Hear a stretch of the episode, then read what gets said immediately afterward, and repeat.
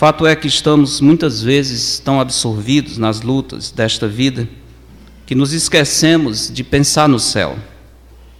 E mesmo quando pensamos no céu, o nosso pensamento não resulta em expectativa agradável e numa alegria capaz de transformar a nossa vida. Parece que os adeptos das religiões orientais e das seitas estudam a morte e a eternidade com muito mais interesse do que nós. Nós nos preparamos para muita coisa nesse mundo.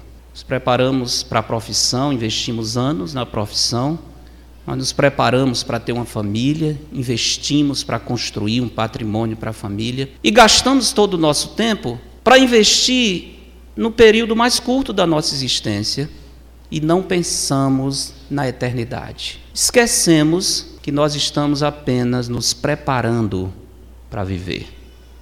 Nós não vivemos aqui, nós estamos voando para viver na eternidade muito rápido.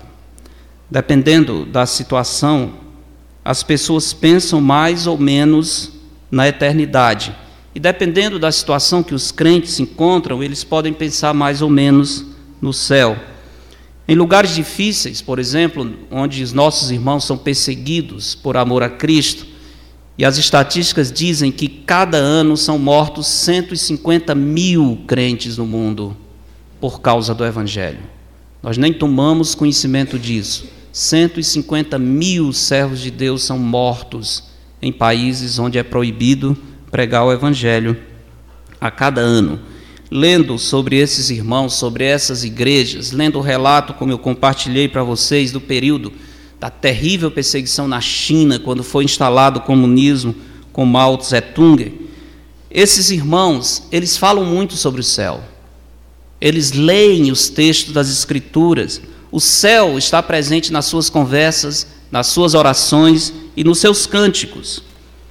O céu estava presente mais no nosso meio no passado, mas à medida que a nossa vida foi ficando mais confortável, à medida que os nossos desejos foram satisfeitos e realmente nós temos melhorado em tudo, a sociedade brasileira, nosso povo no Ceará, nosso Nordeste, é, eu lembro que no passado a gente falava muito mais no céu, nós cantávamos sobre o céu, a gente via irmãos ansiando para ir para o céu, porque eles não tinham expectativas nenhuma nessa vida, as coisas eram muito difíceis, havia muita carência, muita necessidade, às vezes a família não podia ficar junto, tinha que ir embora para sobreviver.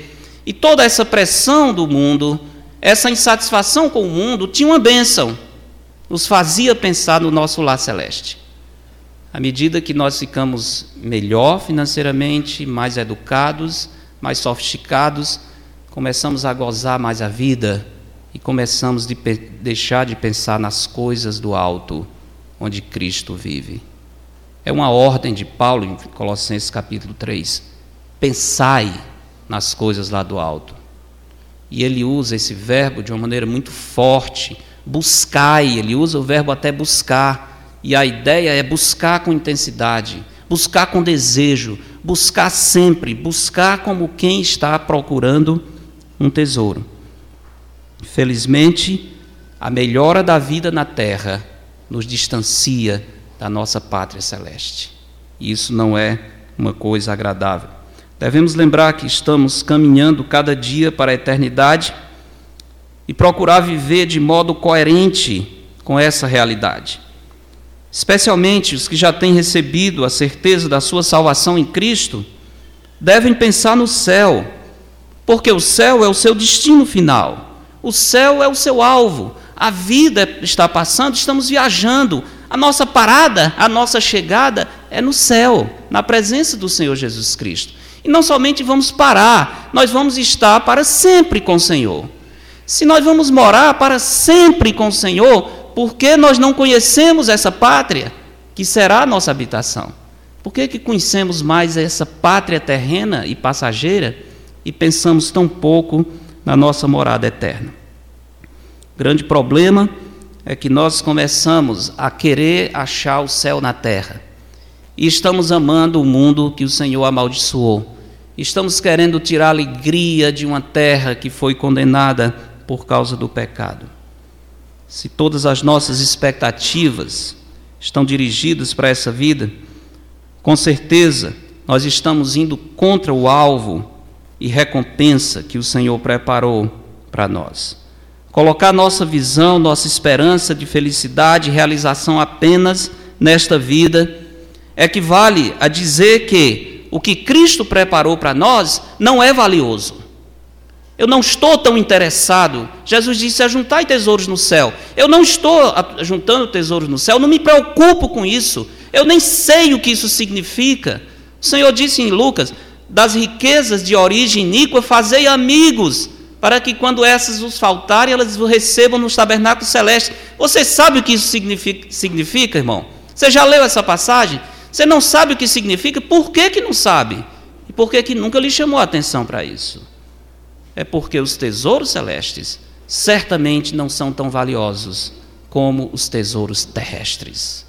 Nós conhecemos como juntar tesouro na terra. Nós nos esforçamos para isso.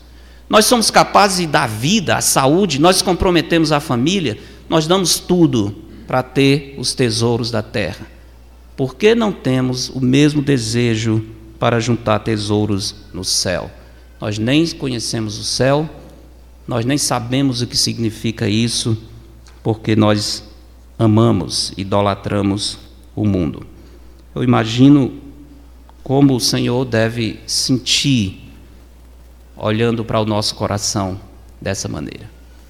É como se o Pai preparasse um grande, um maravilhoso presente para o filho, preparasse para ele a coisa mais preciosa em toda a sua vida, e o filho olhasse e dissesse: Eu não quero isso que o Senhor está me dando, eu prefiro as coisas frágeis e fracas e podres que o mundo me dá, desprezando o bem maior em torno daquilo que não tem nenhum valor. O apóstolo Paulo dizia: De ambos os lados eu estou em aperto, preferindo partir e estar com Cristo, que é incomparavelmente melhor. Será que é? Incomparavelmente melhor. Nós lemos esse versículo, nós podemos citar de cor, mas eu desconfio que ele não é verdade no nosso coração. Nós não temos essa certeza de que estar com Cristo é incomparavelmente melhor. Coitados de nós, não temos essa certeza. A nossa vida cristã seria absolutamente diferente se considerássemos seriamente o ensino bíblico sobre o nosso lar celeste. Vida, nossa vida cristã seria diferente se considerássemos com seriedade o ensino bíblico sobre o nosso lar celeste. O que, que a Bíblia ensina sobre o nosso lar celeste? A Bíblia ensina muito mais coisas do que a gente pensa. Muito mais coisas do que a gente pensa. Estou cada vez mais convencido é, disso. E não dá para dizer tudo o que a palavra de Deus diz. Mas eu queria destacar algumas verdades nessa noite, somente algumas, poucas e rápidas, porque nós não temos tempo. Mas eu quero destacar algumas verdades bíblicas sobre o céu, que se nós considerarmos com atenção, essas já vão ser bastante para mudar a nossa vida e nossa perspectiva. Em primeiro lugar, vamos ao Evangelho de João, capítulo 14. Os primeiros versos dizem assim: Não se turbe o vosso coração. Credes em Deus? Crede também em mim. Na casa de meu pai há muitas moradas. Se assim não fora, eu vou-lo teria dito, pois vou preparar-vos lugar. E quando eu for e vos preparar lugar, voltarei e vos receberei para mim mesmo, para que onde eu estou, estejais vós também. E vós sabeis o caminho para onde eu vou. Disse-lhe Tomé: Senhor, não sabemos para onde vais. Como saber o caminho? Respondeu-lhe Jesus: Eu sou o caminho e a verdade e a vida. Ninguém vem ao Pai senão por mim. Primeira verdade que queria destacar sobre o céu é que o céu, no céu, nós estaremos vivendo em um lugar real. No céu, estaremos vivendo em um lugar real. Talvez você ache que isso não é muita coisa, mas pare um pouco e pense o que você tem na sua cabeça sobre o que é o céu. Como é a vida no céu? Como é que estão hoje os que morreram em Cristo? Como é que eles vivem lá? Eu acho que muitas vezes, irmãos, nós não desejamos o céu, porque a nossa concepção do céu é a concepção não bíblica. Nós não conhecemos a palavra de Deus, nós não conhecemos as maravilhas do céu, então nós pensamos no céu como um lugar chato, um lugar cansativo, um lugar monótono, um lugar sem muita expressividade, alegria e atividade, dinamismo. É, tem aqui, mas no céu, no céu, o que, que eu vou fazer no céu? Aquela, aquele, aquele ambiente branco, extremamente higiênico, tudo limpo, os meninos não podem correr. Para um menino isso é horrível, né? O que mais o menino gosta é ficar sujo sem tomar banho, né? Você vai para um lugar onde ele não vai se sujar, tudo estranho, tudo cinza, aquele silêncio constante. Aqui acolá um anjo tocando uma harpa, sentado numa nuvem, olhando para cima, o tempo congelado. Outros acham vai ser um culto, um culto constante, um hino atrás do outro, eternamente. Eu já estou pensando nos que tocam, vai ser um longo culto, sem parar. Será que eu vou aguentar um culto desse tamanho? E eu sei que há muitas ideias. Quais, quais são as suas ideias? Pense em você mesmo. O que, é que você acha que vai ser o céu? Na verdade, irmãos, nós pensamos tudo menos o que a Bíblia diz sobre o céu. Eu já li relatos, né, estudando agora, de um pastor dizendo: eu, eu detesto pensar no céu. Porque quando partir para o céu, vai perder toda a graça a vida.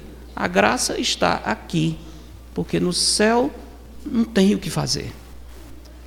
Na verdade, as pessoas não conhecem o que as Escrituras dizem e eles não pensam no céu como um lugar real.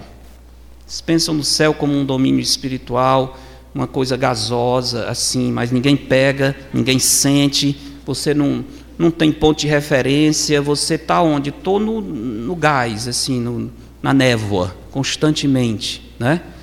Uma coisa absolutamente estranha e que, honestamente, se o céu é isso, por que, a gente quer ir para esse lugar? Se é isso, aqui é muito melhor. Tem vida, tem cor, tem interação, tem amizade, tem conversa, tem trabalho, tem aprendizagem. Se no céu não tem nada disso, por que, que o céu é melhor?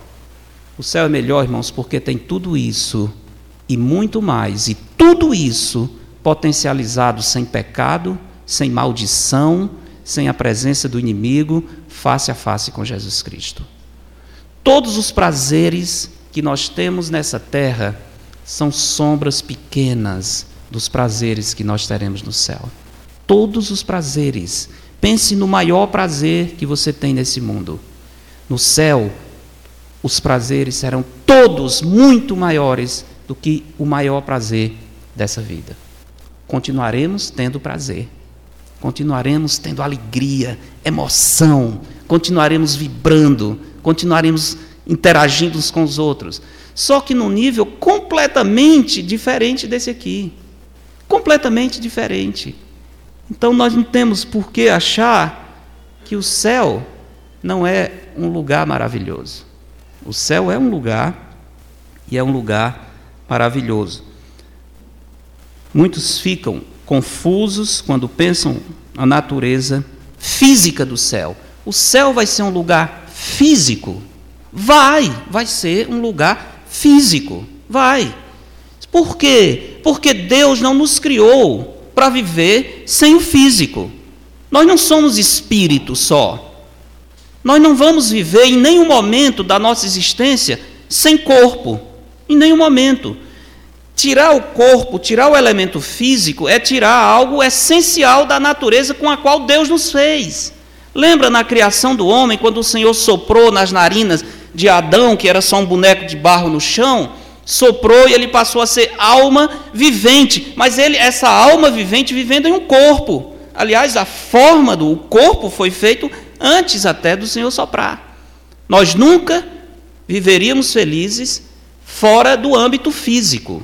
O Senhor nos fez para viver em contato com aquilo que é físico. Segundo Coríntios, capítulo 5.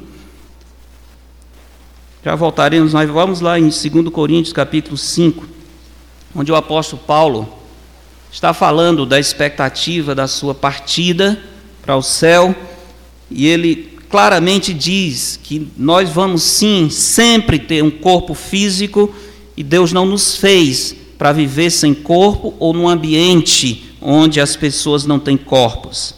Primeiro, 2 Coríntios capítulo 5, na verdade, todo esse texto de 2 Coríntios, a partir do capítulo verso 7 do capítulo 4, é um texto maravilhoso, porque Paulo fala dos seus sofrimentos, tremendos sofrimentos que ele passou. Essa segunda epístola aos Coríntios é uma epístola onde Paulo lamenta toda a injustiça. Paulo foi acusado de ser um, um falso obreiro, um falso apóstolo.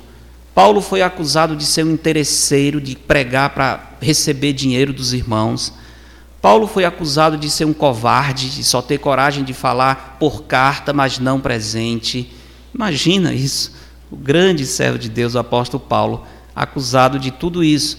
E Paulo relata um pouco aqui os seus sofrimentos. O que foi que ele passou por amor a Cristo. Pergunta é: por que, que Paulo não ficou desesperado? Por que, que Paulo não desistiu do seu ministério? Porque ele esperava a presença do Senhor. Porque ele sabia que o prêmio estava adiante. Porque ele sabia que se a nossa casa terrestre, esse corpo se desfizer, seja por morte natural, seja por perseguição, como foi o caso de Paulo, se esse corpo se desfizer e vai se desfazer, temos da parte de Deus um tabernáculo não feito por mãos humanas. Capítulo 5, verso 1, ele diz: Sabemos que se a nossa casa terrestre deste tabernáculo se desfizer, casa terrestre, mas veja bem, voltando ao capítulo 5, sabemos que se a nossa casa terrestre deste tabernáculo se desfizer, temos da parte de Deus um edifício, não feita por mãos, eterna nos céus. E por isso, neste tabernáculo, gememos, aspirando por sermos revestidos da nossa habitação celestial. O que, é essa habitação celestial? É o corpo, o novo corpo que o Senhor vai nos dar. Se todavia formos encontrados revestidos, e não nus. Isso é, se nós não ficarmos sem corpo, a ideia é essa. Nosso espírito jamais existirá em um momento só sem corpo.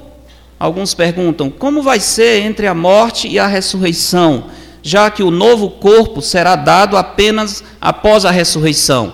Entre a morte e a ressurreição, o Senhor nos dará um corpo provisório, sim. Nós teremos um corpo provisório, sim, semelhante ao nosso, também glorificado, sem pecado, capaz de viver no céu, porque o Senhor nos fez para viver sempre com o corpo. Então lembre-se disso. Nós nunca vamos realmente viver sem corpo, nunca vamos estar fora dos domínios materiais. Voltando a João 14, temos o Senhor Jesus Cristo confirmando que o céu é um lugar real, verso 1 ele diz: Não se turbe o vosso coração. Por que, que ele diz isso? Porque ele está se despedindo dos seus discípulos, é um momento triste. Jesus está aqui vivendo seus últimos momentos e os discípulos estão profundamente angustiados, chorosos, porque vão perder a presença do Senhor. O que que o Senhor apresenta para os discípulos como um consolo para essa solidão que eles estão sentindo? A presença do céu, a esperança do céu. Ele diz: Não se turbe o vosso coração, não se, não se entristeça, não se deixe abater demais por essa tristeza. Porque na casa do meu pai há, muita mora há muitas moradas. Se não fosse assim, eu teria dito. Ou seja, Jesus está dizendo: eu não estou mentindo, eu não estou enganando a vocês. Vocês estão tristes, alegrem-se, porque na casa do meu pai há muitas moradas, e eu vou preparar-vos lugar. E quando eu for, eu voltarei e levarei vocês para esses lugares que eu estiver que eu, que eu tenho preparado. Nós vemos claramente que o Senhor usa termos que descrevem o céu como um lugar físico. O céu é um lugar, não é uma ideia criada pela imaginação, não é um desejo, não é um estado de espírito, não é a, a fusão com o nirvana, com o nada, como diz o hinduísmo não é uma sucessão constante de encarnações e reencarnações, até que o espírito se misture com todo e com nada que ninguém sabe o que é. Não, não. O céu é um lugar real. Nós vamos habitar em um lugar como o lugar em que nós moramos. Céu não é a fusão nem a diluição dos indivíduos a evaporação da existência. Na verdade, muito do que hoje existe no lugar em que nós moramos vai existir no céu. Muito vai continuar no céu, sem pecado, sem maldição, sem a presença de Satanás. Mas muito do que hoje nós temos continuará havendo no céu eterno. Na verdade, Deus nunca desistiu do seu plano de criar o homem para habitar na terra. O clímax da obra do Senhor vai ser a restauração da terra, novo céu e nova terra, que é o céu eterno, onde aqueles que foram salvos por Cristo habitarão para sempre. A descrição que João faz da nova Jerusalém que desce do céu, que vai ser parte do céu eterno, é uma descrição onde ele dá até as medidas. Ele diz quantos metros tem, ele fala das portas, ele fala dos fundamentos. João não está usando símbolos, João está descrevendo um local físico, um local real. Dê uma olhada em Apocalipse capítulo 21, onde o apóstolo João descreve a nova Jerusalém. Apocalipse capítulo 21, verso 9. Então veio um dos sete anjos que tem as sete taças cheias dos últimos sete flagelos e falou comigo, dizendo: Vem, mostrar-te-ei a noiva, a esposa do cordeiro. Que, que expectativa para João, hein? O anjo dizendo: Eu vou te mostrar a noiva, a esposa do cordeiro. E me transportou em espírito até uma grande e elevada montanha, e me mostrou a santa cidade, Jerusalém, que descia do céu, da parte de Deus, a qual tem a glória de Deus. Esse é o momento em que a habitação celeste especial que Deus preparou no céu vai descer para a nova terra. E o céu eterno será aqui na presença dessa cidade. Essa cidade, essa nova Jerusalém, não vai ser um, uma cidade suspensa, como alguns dizem, no ar. Não, João disse que ela desceu, ela vem para a terra. Ela vai ser o centro do trono de Cristo, do Cordeiro de Deus. De lá ele vai dominar por toda a eternidade no novo céu e na nova terra. Nessa terra transformada, no céu transformado, onde os salvos por Cristo habitarão para sempre. Será a sede do trono de Cristo, a nova Jerusalém, descendo do céu. E João descreve claramente como uma cidade física. O seu fulgor, verso 11, diz era semelhante a uma pedra preciosíssima, como pedra de jaspe cristalina. Tinha grande e alta muralha, doze portas, e junto às portas doze anjos, e sobre elas nomes inscritos, que são os nomes das doze tribos dos filhos de Israel. Três portas se acham a leste, três a oeste, três ao sul, três a oeste. A muralha da cidade tinha doze fundamentos, e estavam sobre estes os doze nomes dos doze apóstolos do Cordeiro. Aquele que falava comigo tinha, por medida, uma vara de ouro para medir a cidade, e as suas portas e a sua muralha. A cidade é quadrangular, de comprimento e largura iguais, e mediu a cidade com a vara até 12 mil estádios.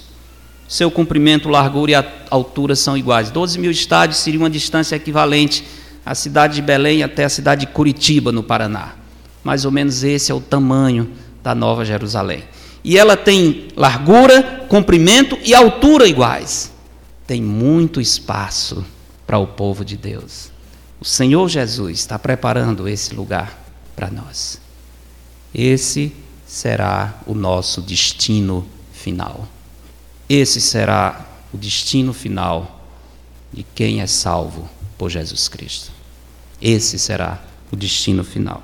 Lugar físico, lugar real, onde nós estaremos para sempre com o Senhor. Voltando a João 14, vimos também que esse lugar é um lugar perfeito. O céu é um lugar real, físico, mas também é um lugar perfeito. Por quê? O céu é mais do que simplesmente um local, é o melhor de todos os locais, porque é onde nós estaremos para sempre com o Senhor, vivendo em perfeita glória na presença do Cordeiro de Deus. O texto mostra claramente que esse local é a casa do Pai. Na casa do meu Pai há muitas moradas. É bonita a descrição que Jesus faz, a casa do Pai. Não sei quantos de vocês já tiveram a necessidade de viver fora da casa do Pai, por alguma razão, por alguma necessidade. Eu morei fora por um tempo estudando e eu lembro que o melhor de tudo no ano era quando chegava as férias. Dizia, pronto, por quê? Porque agora você volta para a casa do Pai. Você sai, vai, viaja, mas o seu ponto é a casa do Pai. Né? Seu ponto é aquele local. Não tem lugar melhor do que a casa do Pai. Jesus está dizendo: o céu é a casa do Pai. Aqui nessa vida, nós estamos correndo, peregrinos, indo para um lado e para o outro, mas a nossa intenção e o nosso desejo é voltar para a casa do Pai. Aqui nós não temos descanso, aqui nós não temos paz, nós não temos o aconchego que nós queremos, aqui nós temos aflição, tribulação, passamos por muitas dificuldades, mas o Senhor nos espera na casa do Pai. Esse é o melhor de todos os lugares. Hebreus capítulo 11. O autor aos Hebreus fala dos servos de Deus como peregrinos que estão caminhando em busca de uma pátria. Eles não têm pátria. Eles não estão no lugar onde deveriam estar. Hebreus capítulo 11, verso 13, diz: Todos estes morreram na fé, sem ter obtido as promessas, vendo-as, porém, de longe, saudando-as e confessando que eram estrangeiros e peregrinos sobre a terra. Nota bem, estrangeiros e peregrinos, ou seja, eles não eram da terra. Como Jesus diz, vocês não são do mundo, eu os comprei do mundo. Esse mundo não é mais a sua habitação. Os servos de Deus, eles são peregrinos sobre a terra, porque os que falam deste modo manifestam está procurando uma pátria. Filipenses capítulo 3, o apóstolo Paulo diz claramente: Pois a nossa pátria está nos céus, de onde também aguardamos o Salvador, o Senhor Jesus Cristo o qual tem poder de transformar esse corpo de humilhação para ser semelhante ao seu corpo glorioso. A nossa pátria está nos céus. Pátria perfeita, ao lado de um Deus perfeito, com um corpo perfeito. Esse é o nosso destino final, meus irmãos. O céu é o lugar preparado pelo Senhor para os seus discípulos. Jesus disse: Eu vou preparar-vos lugar. Você poderia imaginar o Senhor Jesus Cristo preparando um lugar que não fosse o melhor dos lugares?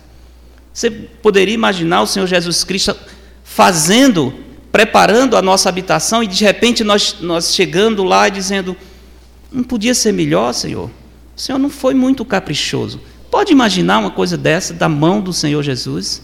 Absolutamente. Quando nós chegarmos, nós vamos ficar tão encantados. Eu não sei se você já tiveram a oportunidade de ir para um lugar assim absolutamente diferente, que você fica meio como diz no popular, meio abestalhado, né? olhando para um lado, para o outro, e assim, nunca pensei que existia um lugar desse. Na casa do Pai, nossa chegada vai ser assim. A gente fica olhando, olhando, dizendo, nunca imaginei que o céu fosse tão bom. Nunca imaginei que a casa do Pai fosse tão maravilhosa. Às vezes nós ficamos pensando nos que foram. Perdemos, alguns de vocês, como eu, têm perdido queridos, pessoas amadas, que partiram. Mas no meu caso, eu tenho a satisfação, a alegria de lembrar de, dos que partiram na fé em Cristo, morreram em Cristo. E às vezes nós temos a tendência de pensar assim: ah, que pena, perdemos o pai, perdemos a avó. Olhar para um irmão que está partindo ou talvez diante de algo, do corpo de um servo de Deus e dizer que pena, coitado, partiu para estar com Cristo. Que tristeza. Tudo o contrário, né? Tudo ao contrário. Se os irmãos que estão com Cristo hoje pudessem falar conosco, eles não falam conosco, mas eles sabem do que está acontecendo conosco. Se eles pudessem falar conosco, eles diriam: Que pena que vocês não vieram ainda. Como nós temos pena de vocês. Vocês não sabem o que estão perdendo. Vocês não sabem o que estão perdendo. Muito mais feliz, muito mais bem-aventurado é os que já estão gozando da presença do Senhor. Pobres de nós, que ainda estamos nesse mundo e não temos tido ainda a felicidade apesar da angústia da morte, mas a felicidade de depois de passar desse portão, está na casa do Pai para sempre. Porque na casa do Pai, meus irmãos, tem tudo o que a nossa alma sempre quis. Apocalipse 21 diz: lá não haverá luto, não haverá pranto, não haverá dor, ele enxugará dos olhos toda lágrima. Existe algum lugar melhor do que esse? Lá não tem despedida, Lá não tem saudade, lá não tem tristeza, lá temos alegria, lá nós temos reencontros maravilhosos, lá nós temos adoração, lá nós temos felicidade plena, sem pecado. Existe algum lugar melhor do que esse para nós? Por isso, Paulo diz: estar com Cristo é incomparavelmente melhor. E lembra-se que Paulo teve uma experiência que ninguém mais teve, e que dá muito, muita força para essas palavras dele. Paulo foi levado à presença do Senhor antes da morte. Segundo Coríntios 12, ele diz: Eu conheço um homem em Cristo que foi ao terceiro céu. O terceiro céu é a maneira como eles descreviam a habitação de Deus. E ele diz: E ele ouviu coisas inefáveis, tão incríveis e tão maravilhosas, que não dá nem para referir em palavras humanas. Então, quando Paulo diz estar com Cristo é incomparavelmente melhor, eu tenho certeza que na mente dele passava todas as maravilhas que ele viu no céu. E podia dizer com toda segurança: eu estou em dúvida, eu tenho um dilema porque eu quero continuar nesse mundo por causa da obra que o Senhor me deu. Ele diz claramente isso, irmãos, por causa de vocês, eu ainda fico em dúvida. É só por isso. Porque Deus está usando a minha vida ao lado de vocês. Mas se não fosse por isso, eu preferia muito antes estar com Cristo, que é incomparavelmente melhor.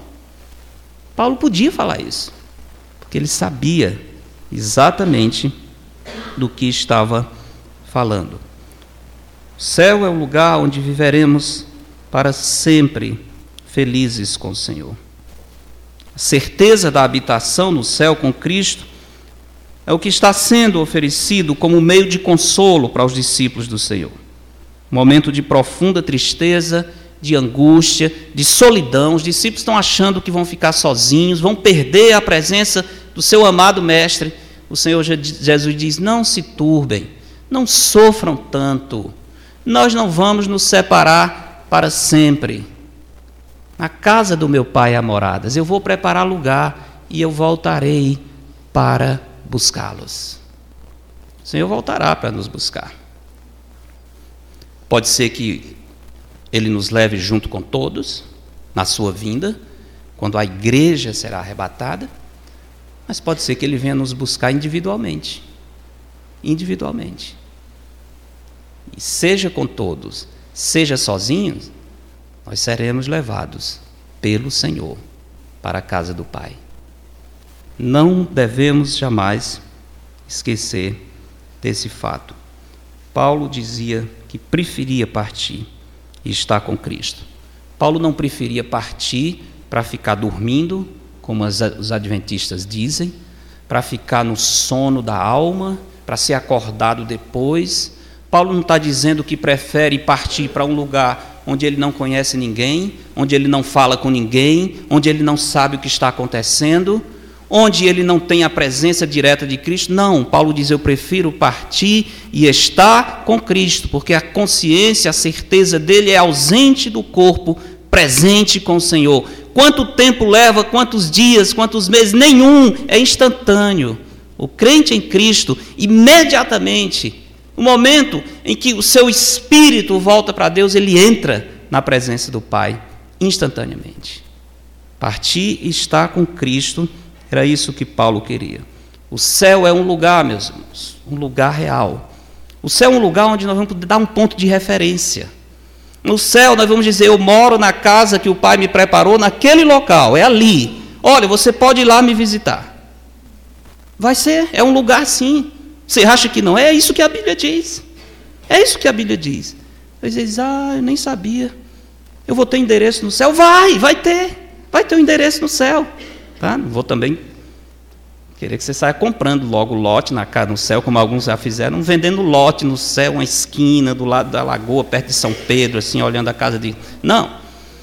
Mas que vai ser um lugar assim, vai, com endereço, com ponto de referência, com casa onde nós vamos entrar, abrir a porta, fechar, sem pecado, sem tristeza, sem lágrimas, sem doença, vivendo na presença do Senhor e de todos os santos aperfeiçoados, como Hebreus 12 diz. Imagina isso.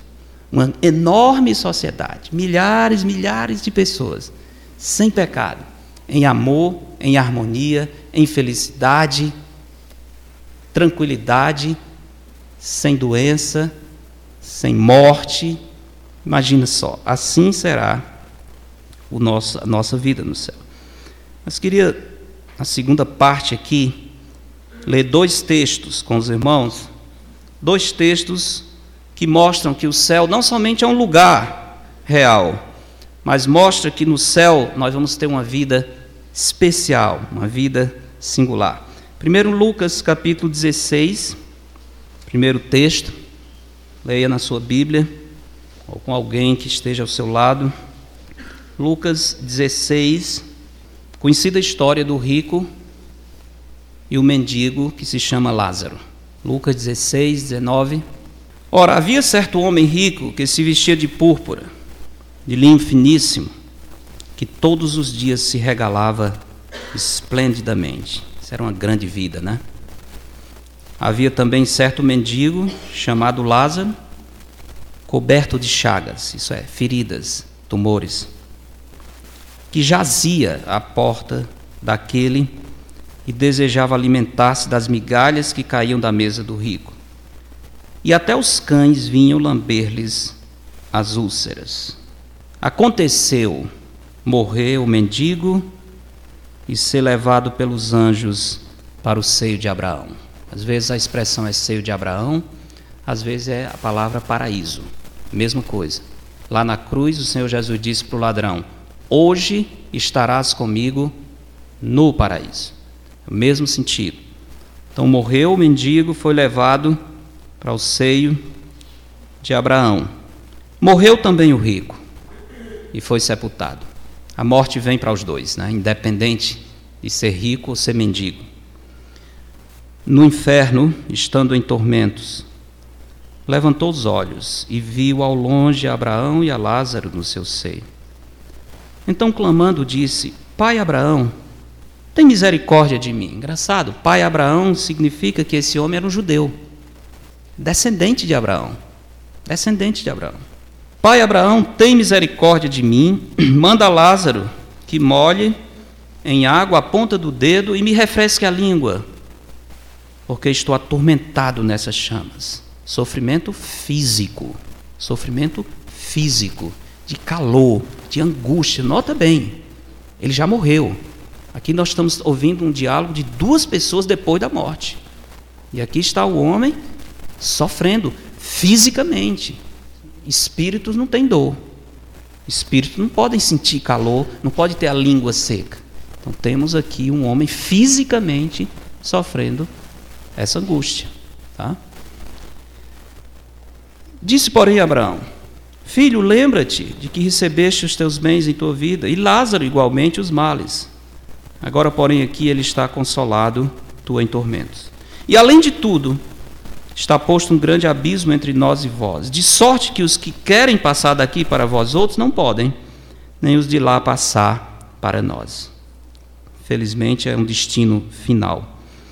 Então replicou: Pai, eu te imploro que o mandes à minha casa paterna, porque tenho cinco irmãos, para que lhes dê testemunho, a fim de não virem também para este lugar de tormento. Interessante isso, que o homem está preocupado com os irmãos que ficaram.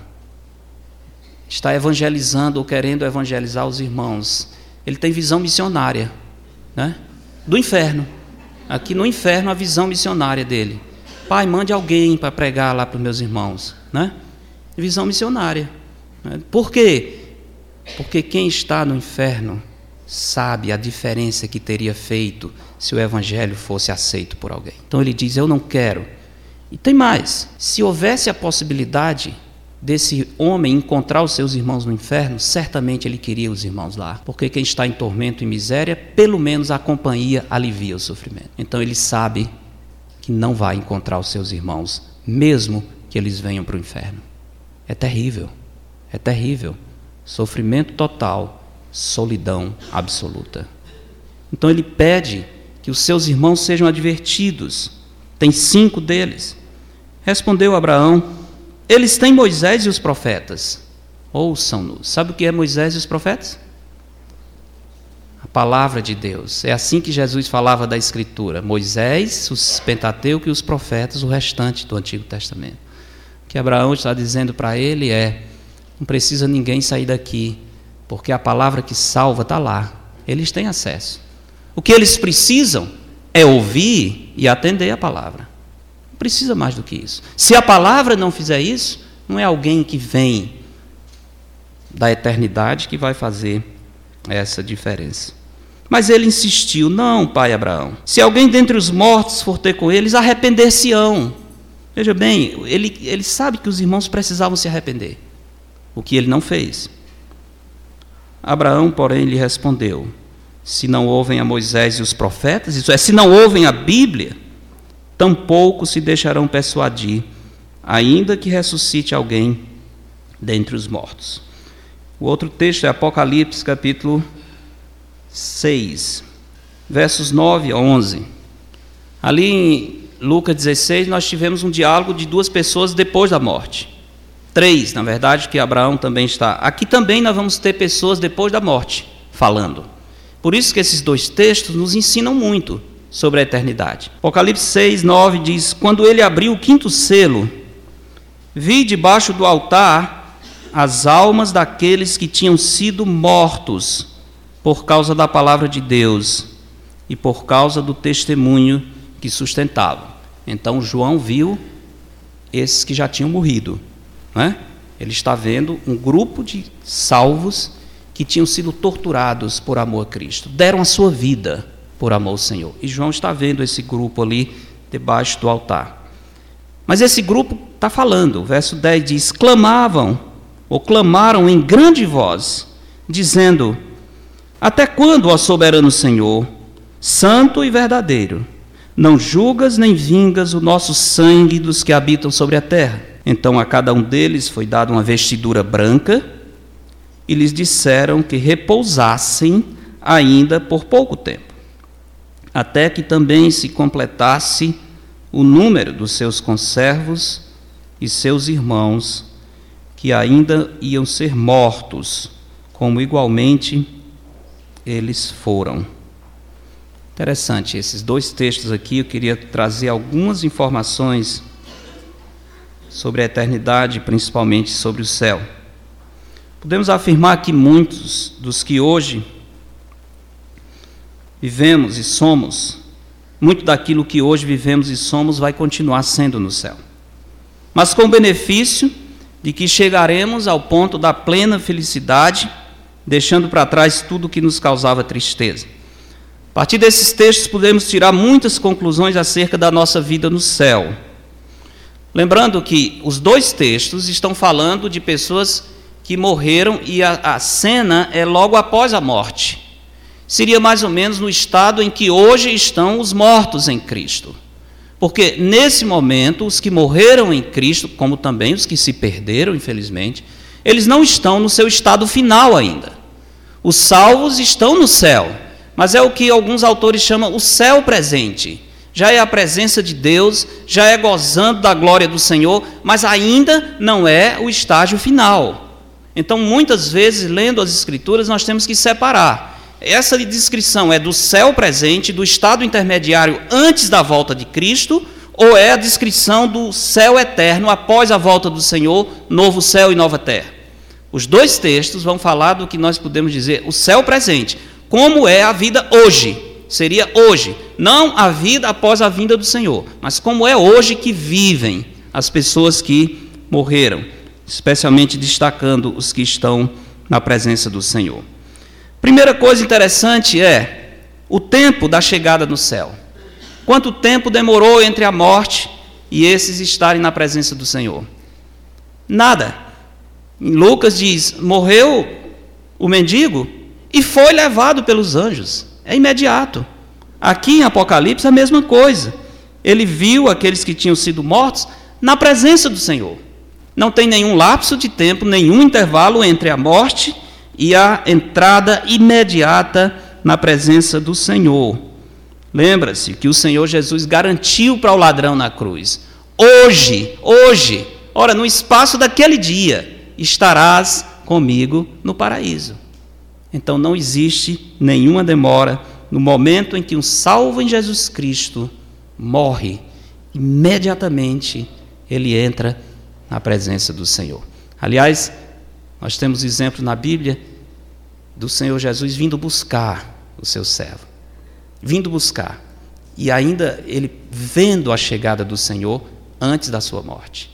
Cristo vem buscar os seus servos. Imediatamente no momento em que eles morrem.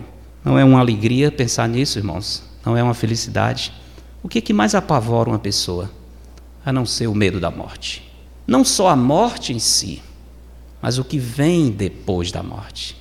Nós que cremos em Jesus Cristo não temos nenhum medo do que vem após a morte. Aliás, nós que cremos em Cristo esperamos com alegria o que vem após a morte. Ansiamos por estar com Jesus. Queremos desfrutar da presença dele nesse lugar maravilhoso. Em Lucas 16, os perdidos também passam pela mesma experiência. O mendigo Lázaro morreu e foi para a presença de Deus. O rico morreu e foi para o inferno. Não tem intervalo também. O estado eterno segue-se imediatamente após a morte. Hebreus 9, 27 diz: Aos homens está ordenado morrerem quantas vezes?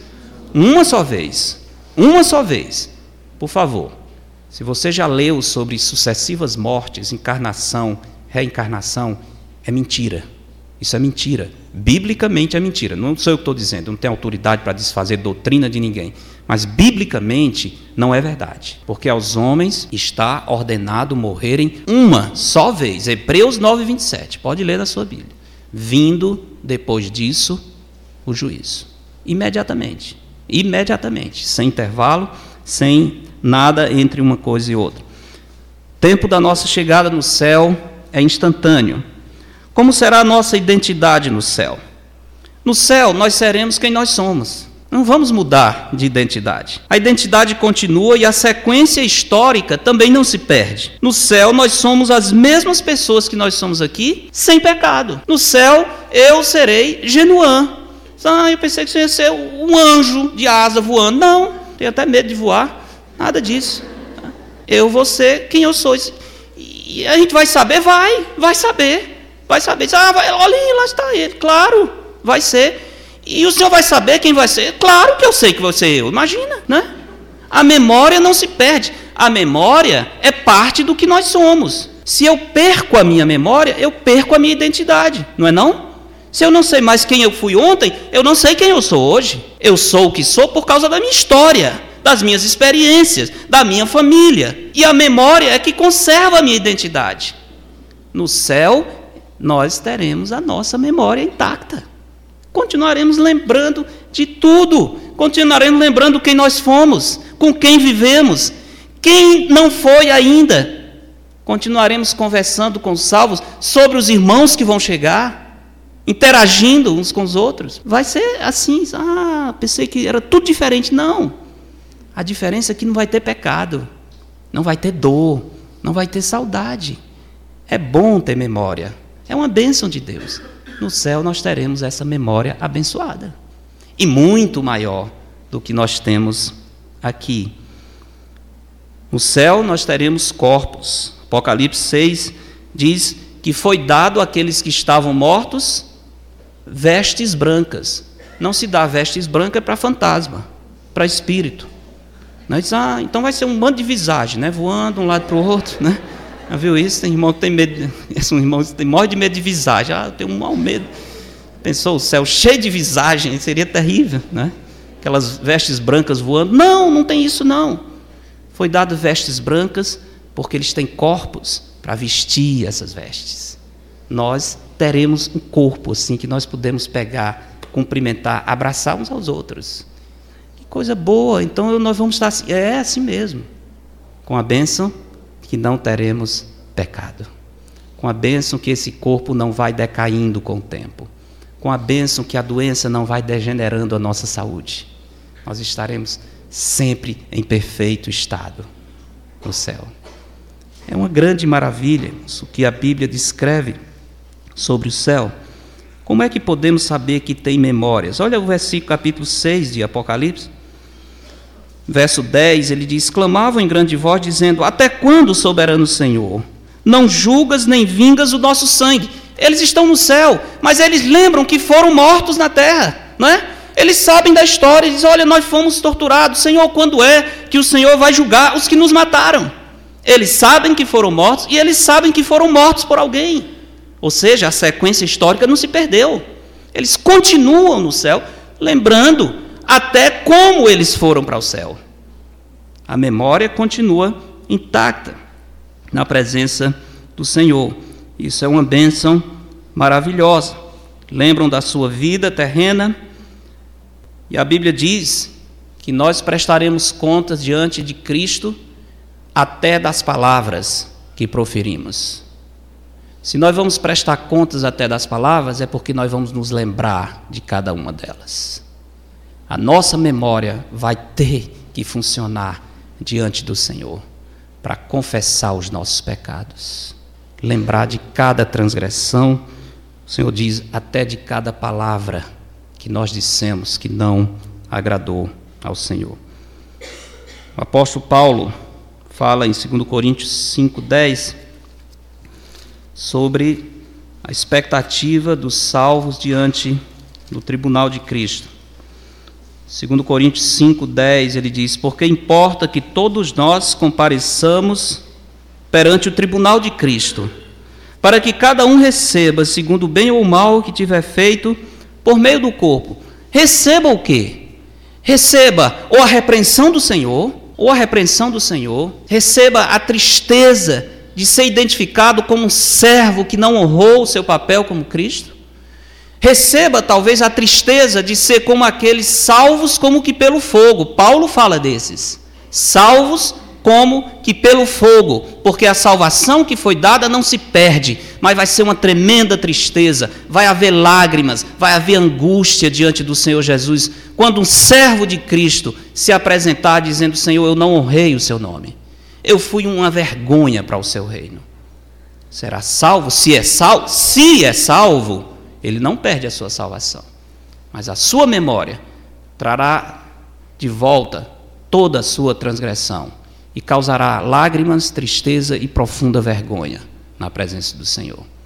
Cada um receberá conforme o bem ou o mal que tiver feito. Esse versículo não está falando do julgamento final do grande trono branco, está falando dos salvos, o julgamento dos salvos. Não é para decidir se está salvo ou perdido, mas é para receber a recompensa ou a repreensão pela qualidade de vida que levou andando com Cristo. É pelo julgamento, pela fidelidade que nós tivemos. O apóstolo Paulo nos diz, e Pedro, sobre as coroas. Paulo fala da coroa da justiça, que será dada àqueles que amam a volta do Senhor. Tiago fala da coroa da vida, é um galardão que será dado para todos aqueles que suportaram com paciência a provação, que glorificaram ao Senhor no tempo da provação e da dor. Tiago diz: suportem com paciência, porque depois de vocês vencerem, lhes será dada a coroa da vida para os que forem fiéis, suportando a provação sem blasfemar o nome do Senhor.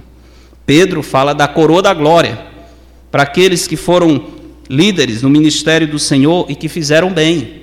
Quando o Supremo Pastor vier, vocês vão receber a coroa da glória. Sirvam bem por causa dessa recompensa. Logo, esses prêmios vão ser úteis porque nós vamos lembrar. Olhando esses prêmios, nós vamos lembrar, graças a Deus, eu servi fielmente ao Senhor. Então a nossa memória estará certamente funcionando. No céu nós teremos comunicação, com certeza. Aqui estão os mortos clamando. Não somente estão comunicando uns com os outros, mas comunicando com Deus. Eles têm voz, têm som. Eles têm os órgãos da fala. Que eles estão falando e João está ouvindo a fala deles. Então, no céu nós vamos nos comunicar. No céu nós teremos emoções? Teremos. Eles estão expressando as suas emoções. Uma ira santa. Senhor, até quando o Senhor não vai julgar o nosso sangue? Eles continuam conscientes da justiça e da injustiça. Eles estão dizendo: Tu, soberano Senhor, tu que é justo, trate essa injustiça. Ou seja, eles estão sentindo o desejo que o Senhor aplique a justiça. No céu, nós teremos as nossas emoções santas, sem descontrole e sem pecado. No céu, nós teremos conhecimento, nós poderemos ter plena consciência uns dos outros, de Deus e da situação na terra. Esses que estão mortos aqui, eles estão lembrando. Olha, na terra ainda estão aqueles que nos torturaram. Então eles sabem o que está acontecendo na terra. Eles sabem que há irmãos sendo torturados. Eles têm conhecimento do que está acontecendo aqui na história. Eles têm absoluto, absoluto conhecimento disso. Eles não perdem a história. Lembre-se disso. Porque eles já, esses daqui estão falando depois da morte. E eles estão dizendo: Senhor, os que nos mataram ainda estão vivos. Como é que eles sabem disso? É porque eles não perderam contato com a história. Eles sabem que esses ainda estão vivos. Não sei se, se os irmãos já tinham pensado nisso, mas para mim é maravilhoso pensar dessa maneira. É maravilhoso. Não vamos perder contato com a história. Há uma coisa que nos assusta quando pensamos na morte, ou na morte dos nossos queridos. O que é que assusta, o que é que angustia muitas vezes? Ele diz assim: a separação e a gente ficar sem contato, não sei, não sei por quanto tempo. Quando é que a gente vai se ver novamente?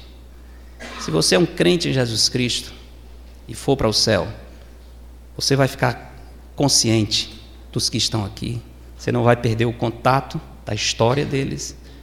Como esses aqui, vocês vão poder, nós poderemos orar ao Senhor por eles. Nós podemos interceder ao Senhor pelos que ficaram aqui. Nós não vamos perder contato. Isso é maravilhoso. Saber que a história continua, que a memória continua. E para os que estão no céu, ainda menos angústia, porque eles dizem: é muito rápido, já já. Esses que eu sei que estão lá, por quem eu estou orando, já já estarão comigo aqui. É algo confortador, é algo maravilhoso, irmãos, é algo que realmente nos faz compreender por que, que Paulo diz que está com Cristo é incomparavelmente melhor? A forte conexão entre os que estão no céu e os que estão na terra. É possível que no céu presente, nesse momento agora, céu presente, o estado em que os mortos em Cristo estão, é possível que esse local esteja mais perto de nós do que nós pensamos. Mais perto do que nós pensamos. Aqui eu estou dizendo é possível, porque eu não tenho um texto bíblico, mas tem algumas indicações bíblicas muito interessantes. Muito interessantes. Irmãos sabem que Paulo diz que nós vivemos numa batalha espiritual. Os irmãos sabem que há uma luta entre seres espirituais do mal, que os anjos do Senhor nos defendem. Vocês já viram essa briga? Vocês já viram algum anjo do Senhor lhe defendendo? Não viram, mas eles estão perto de nós. Eles estão perto de nós. Ou seja, há uma outra dimensão da realidade, bem perto aqui nos cercando, que os nossos olhos não captam. É que é uma dimensão, uma frequência diferente, não dá para perceber com esses olhos aqui. Mas essa, essa realidade espiritual está aqui nos cercando. Aqui e acolá, na Bíblia, essa quarta dimensão ou quinta dimensão ela abre-se uma janela e os que estão do lado de cá percebem. Né? Aqui e acolá o Senhor permitiu que isso acontecesse. E de repente, opa, o que é isso? Né, Jacó, Senhor, o que é isso? O Senhor abriu uma brecha nessa dimensão eterna e ele viu uma escada com anjos subindo e descendo. Senhor, está cheio de anjo aqui. Acho que o Senhor dizendo assim, Jacó sempre teve. É porque tu não sabia. Mas sempre teve. Eles estão aí do teu lado, eles estão te vendo. Anjos do Senhor e os anjos maus tentando nos destruir, que não fazem porque Deus nos protege. Essa dimensão eterna, irmãos, esse céu eterno pode estar mais perto de nós do que nós pensamos. É por isso que há essas indicações de que os que estão com Cristo têm um contato com a história aqui. Uma indicação interessante, um texto interessante, é em Atos capítulo 7, onde essa dimensão eterna, celeste, é vista por alguém que ainda está aqui nesse mundo material. Antes de partir para a eternidade, ainda vivo, ele vê o céu. Então, estava ao alcance dos olhos dele, né? Estava ao alcance dos olhos dele. Alguns cientistas que estudam muito dizem que dizem, realmente confirmam que nós falamos de três dimensões, mas existe muito mais dimensões na realidade universal que a gente pode conhecer. Eles falam de universos até. Alguns deles recentemente têm dito pelo menos há dez dimensões na realidade. Só que nossos olhos não, cap não captam isso. Nós vemos três dimensões. Mas muitos estão dizendo tem muito mais, pelo menos dez dimensões diferentes. E, e universos ao redor de nós que não tem nenhum contato conosco. Você diz assim, por que, que tem isso aqui, se for o caso, e eu nunca bati num anjo voando? Né? Se ele está aqui. Bom, vou lhe dizer, responder com o texto bíblico. Por que, que o Senhor Jesus, ressuscitado, entrou num quarto fechado, cruzou a porta, a parede, o que foi, se achou no meio dos, dos, dos apóstolos, lembra disso? E ainda chamou Tomé e disse: Tomé, toque na minha mão. Tomé foi e tocou, não foi? Jesus tinha corpo? Tinha. Podia ser tocado? Tinha. Ele ainda fez mais uma prova. Vocês têm pão? Lembram? Me dê um pedaço de pão. Sabe por quê? Porque os discípulos estavam olhando e disseram: Isso é um fantasma. Esse, essa é uma visagem. Não é Jesus. Não é. Porque eles tinham medo de fantasma. Lembra disso? Eles tinham medo. Quando Jesus veio andando sobre as águas, lembra o desespero dele no barco? Um fantasma, um fantasma. Agora, não sejam tão corajosos, não, porque você está três horas da manhã, no meio do, do, barco, tudo escuro, e vem uma pessoa andando pelas águas, eu imagino. Não, Inácio, o pulo ia ser grande. Acho que o Inácio, se ele não soubesse nada, ele aprendia a nadar na hora, isso aí voando. Né? Tá? Então entenda isso. Agora, o que é interessante, irmãos, o que é interessante é que eles acreditavam nesse, nessa possibilidade de seres espirituais aparecerem e Jesus não os repreendeu por isso. Jesus não se repreendeu por isso, repreendeu pela falta de fé. Então, nós podemos imaginar isso. O Senhor Jesus entrou, comeu, para provar que ele tinha corpo, chamou Tomé e disse: Tomé, toque aqui. Talvez você pudesse, sim, eu estou sentindo, eu estou pegando. Mas como foi que passou pela parede? É outra dimensão, é outra matéria, é outra realidade. Não está sujeita às leis físicas da matéria. É só isso. Tá? Uma das leis físicas da propriedade da matéria diz que dois corpos não podem ocupar o mesmo lugar no espaço ao mesmo tempo. Não é isso? Não pode, não pode. Quando você encontrar dois carros batidos, ó, oh, está confirmado. O cara não acreditava, não. Ele achou que os dois corpos podiam ocupar o mesmo lugar no espaço. Não pode, não. Tá? Mas no caso de Cristo, pôde. Pôde. Um corpo físico, tangível, que ocupou o mesmo lugar no espaço das paredes. Eu acho que a realidade espiritual é assim. Eu acho que o céu é assim. Eu acho que é bem possível que os que estão em Cristo estejam muito mais perto de nós do que nós pensamos. Note bem, não estou falando que contato com os mortos, não estou falando que isso acontece de jeito nenhum, não existe essa comunicação, isso está vedado e quando existe, são demônios que fazem, está completamente impedida essa comunicação. Eu estou dizendo de ter consciência, de ter conhecimento do que está acontecendo aqui, de interagir entre eles, de orar entre eles por nós, de clamar ao Senhor. Eles estão clamando lá em Apocalipse: Senhor, faça justiça, Estão orando ao Senhor. E o Senhor atendendo, aí dizendo: espere um pouco. Ou seja, eles sabem que o tempo está passando, eles têm consciência do tempo. E o Senhor diz: aguarde um pouco. Aguardar é uma palavra de tempo. Espere o tempo se completar. Então eles continuam conscientes de que o tempo está passando. Mas Atos capítulo 7, um exemplo dessa dimensão eterna, celestial, perto de nós, é na morte de Estevão. O que, que aconteceu no momento em que Estevão estava morrendo? Atos 7, 58 diz: E lançando fora da cidade, o apedrejaram. As testemunhas deixaram suas vestes aos pés de um jovem chamado Saulo. E apedrejavam Estevão, que invocava e dizia: Senhor Jesus, recebe o meu espírito. Então, ajoelhando-se, clamou em alta voz: Senhor, não lhes imputes este pecado. Pouco acima, verso 50 diz: Ouvindo eles isto, enfureciam-se no seu coração, rilhavam os dentes contra ele. Mas Estevão, cheio do Espírito Santo, fitou os olhos no céu e viu a glória de Deus. Ele não tinha morrido ainda. Ele não tinha morrido ainda. Ele viu a glória de Deus e viu o que mais? Jesus que estava à sua direita. Que maravilha! Estevão viu o Senhor Jesus à direita do Pai. A Bíblia diz que o filho está sentado à direita do Pai, intercedendo por nós. Mas nesse caso aqui, ele não está sentado. Ele não está sentado. Como é que Estevão vê o Senhor Jesus?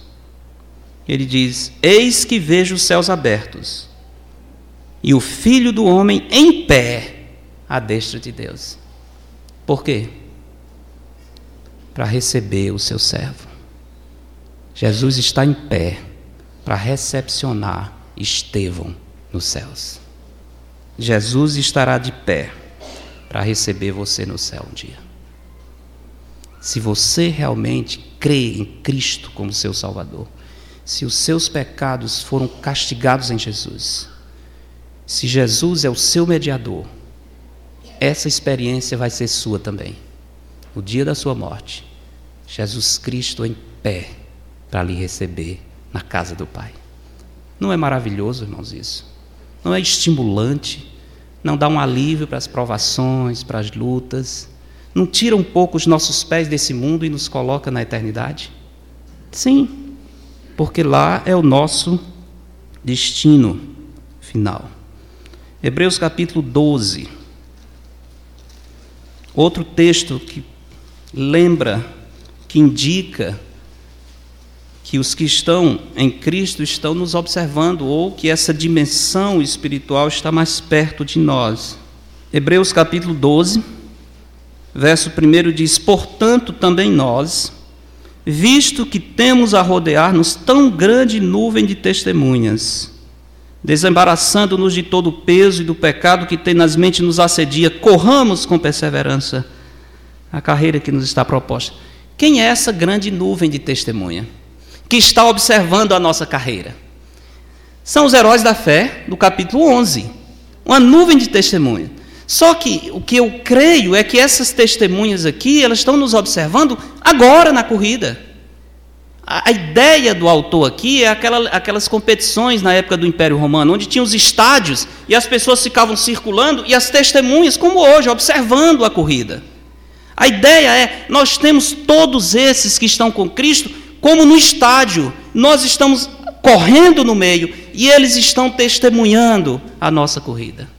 Ele diz: já que nós temos essas testemunhas e temos a história deles registrada, corramos como ele, com perseverança, a carreira que nos está proposta. Estamos sendo assistidos pelas testemunhas de Deus, estamos sendo assistidos pelos anjos de Deus, estamos sendo assistidos pelos anjos maus, torcendo pela nossa derrota. Olhemos para Cristo, nós vamos correr com perseverança, vamos envergonhar a torcida oposta e vamos glorificar Deus e vamos honrar o Senhor, trazendo prazer com a nossa vida fiel. Nossa vida espiritual no céu será uma vida de plena comunhão com o Senhor. Será uma vida de aprendizado, estaremos aprendendo cada dia. Será uma vida de maior conhecimento de Deus. Será uma vida em que nós vamos compreender os atributos do Senhor de uma maneira diferente. Deus estará compartilhando conosco o seu próprio ser. E no caso de Apocalipse 6, o Senhor diz para eles: esperem, porque ainda tem os irmãos seus que vão ser mortos. Ou seja, Deus está compartilhando com eles o que vai acontecer na terra. Olha, aguardem um pouco. Ainda tem uns que para morrer e depois eu vou julgar. Deus em intimidade, comunhão, dizendo para eles qual é o seu plano para os que estão na terra. Será que talvez o Senhor não esteja compartilhando com os que nos precederam o seu plano para nós? Enquanto eles clamam ao Senhor por nós? Possivelmente temos um exemplo aqui, pelo menos temos um exemplo aqui nas Escrituras. Meus irmãos, o céu é um lugar real, físico, no céu nós teremos vida real, especial.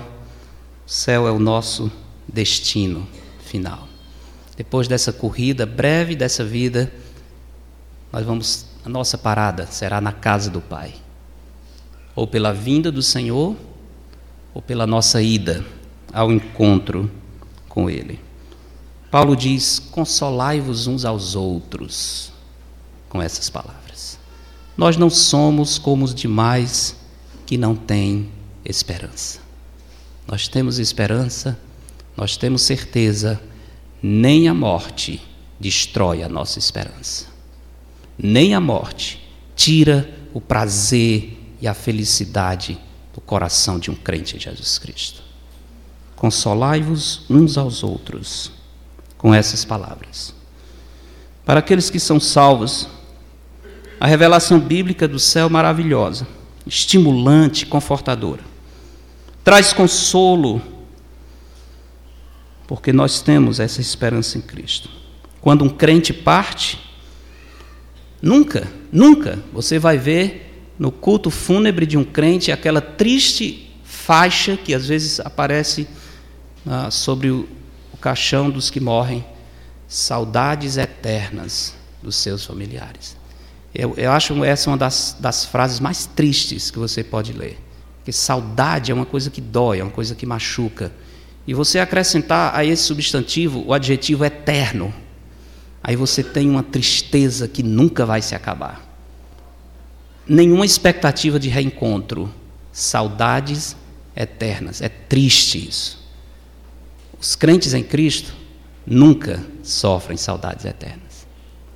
Nunca. Se um de nós que temos o Senhor partir, nós vamos dizer: até breve, até breve. Logo, logo estaremos juntos de novo. Mas nunca essa expressão triste de alguém que perdeu, perdi o meu pai, perdi minha mãe. Os crentes não se perdem. Se separam brevemente para depois estarem juntos eternamente. Não é maravilhoso isso? Não nos anima para servir ao Senhor? Agora lembre-se: para termos esses privilégios, o nosso nome tem que estar escrito no livro da vida do Cordeiro. Minha pergunta é: o seu nome está escrito no livro da vida do Cordeiro? Você tem certeza que o seu nome está escrito? Porque Apocalipse diz claramente: foram abertos livros. E todo aquele cujo nome não foi escrito no livro do Cordeiro foi lançado no lago que arde, com fogo e enxofre inferno. O seu nome está escrito no livro da vida do Cordeiro. Talvez, não sei, não brinque com isso. Não brinque com isso. Talvez, não sei, não é resposta para alguém que está encarando a possibilidade do inferno.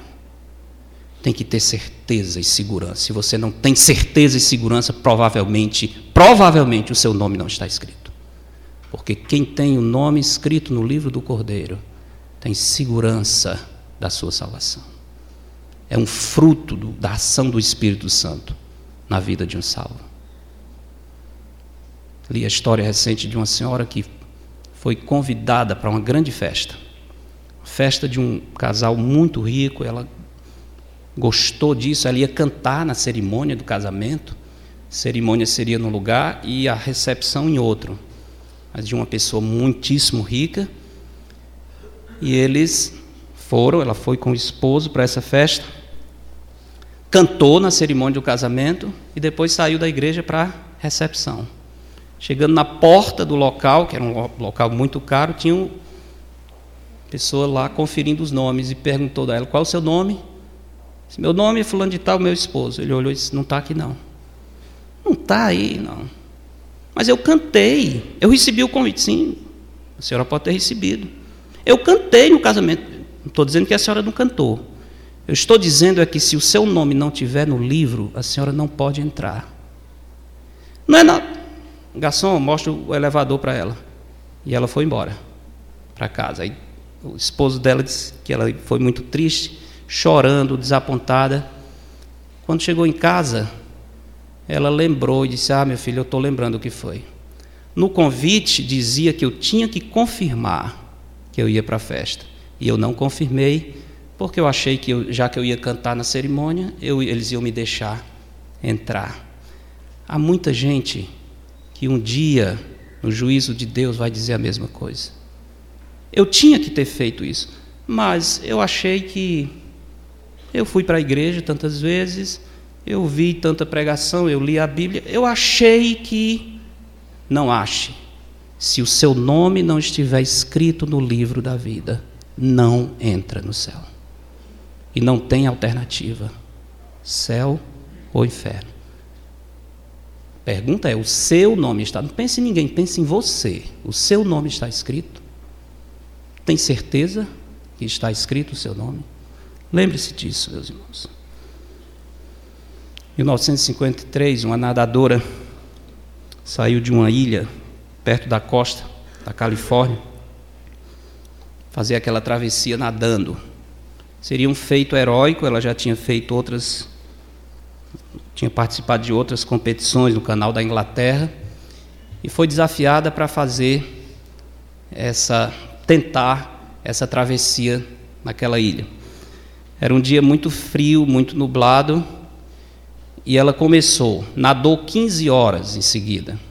Estava tão nublado que ela não conseguia ver os barcos que estavam acompanhando ela perto, água fria. E já depois de 15 horas nadando, ela pediu para parar. Né? Eu quero subir no barco. Quero subir, não aguento mais. A mãe dela vinha acompanhando e diz que a mãe disse para ela: Não desista, você pode. Ela tentou um pouco mais, não, não consigo. E aí subiu no barco.